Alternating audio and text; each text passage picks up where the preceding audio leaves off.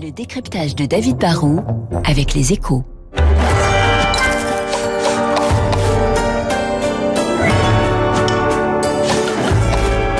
David, est-ce que vous reconnaissez cette petite musique?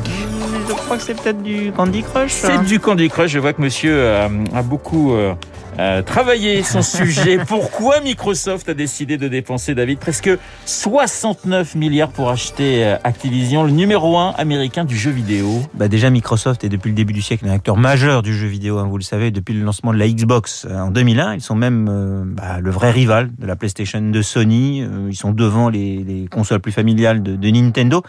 Ils ont des jeux majeurs comme la, la simulation aérienne. Ils ont aussi fait l'acquisition de jeux plus violents comme Doom ou plus ludiques comme Minecraft.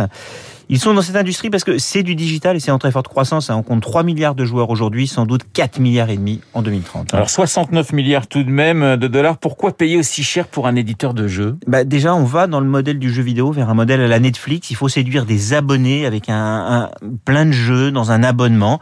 S'il rachète Activision, Microsoft pourra s'emparer de jeux majeurs comme Call of Duty ou World of Warcraft et son service d'abonnement qui compte déjà 25 millions de clients aura peut-être des exclus fortes, un peu temporaires et ça lui permettra de séduire encore plus de monde. L'autre famille de jeux vidéo, bah, ce sont les jeux gratuits à la Candy Crush que vous aimez tant, des jeux sur smartphone. Et là, l'éditeur gagne de l'argent, souvent en vendant des options.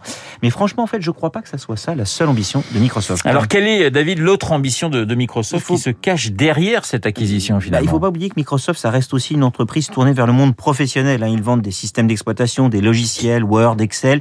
Et le groupe fondé par Bill Gates a multiplié au cours de son histoire les acquisitions qui permettent d'offrir sans cesse de nouveaux services aux clients pro. Ils ont racheté Skype il y a 10 ans parce qu'ils savaient que la téléphonie allait passer sur, sur IP. Ils ont racheté LinkedIn il y a 5 ans pour 26 milliards de dollars hein, parce qu'ils ont vu que les pros avaient eux aussi besoin d'un réseau social.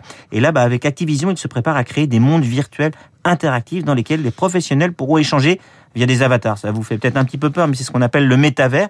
Et dans ce monde parallèle, il n'y aura pas que des gamers, il y aura aussi un univers pour que les professionnels puissent échanger et travailler ensemble. Vous savez, avec le télétravail, on a basculé sur Zoom ou Teams. Pour l'instant, c'est très basé sur des échanges vocaux ou une caméra vidéo un peu fixe, un peu idiote. D'ici quelques années, on sera des travailleurs qui replongeront dans un monde qui rappellera celui du jeu. Et c'est pour ça que Microsoft a décidé sans doute de s'offrir Activision. Le décryptage de David Barrault dans quelques secondes, le journal de 8 heures, mais tout de suite la météo.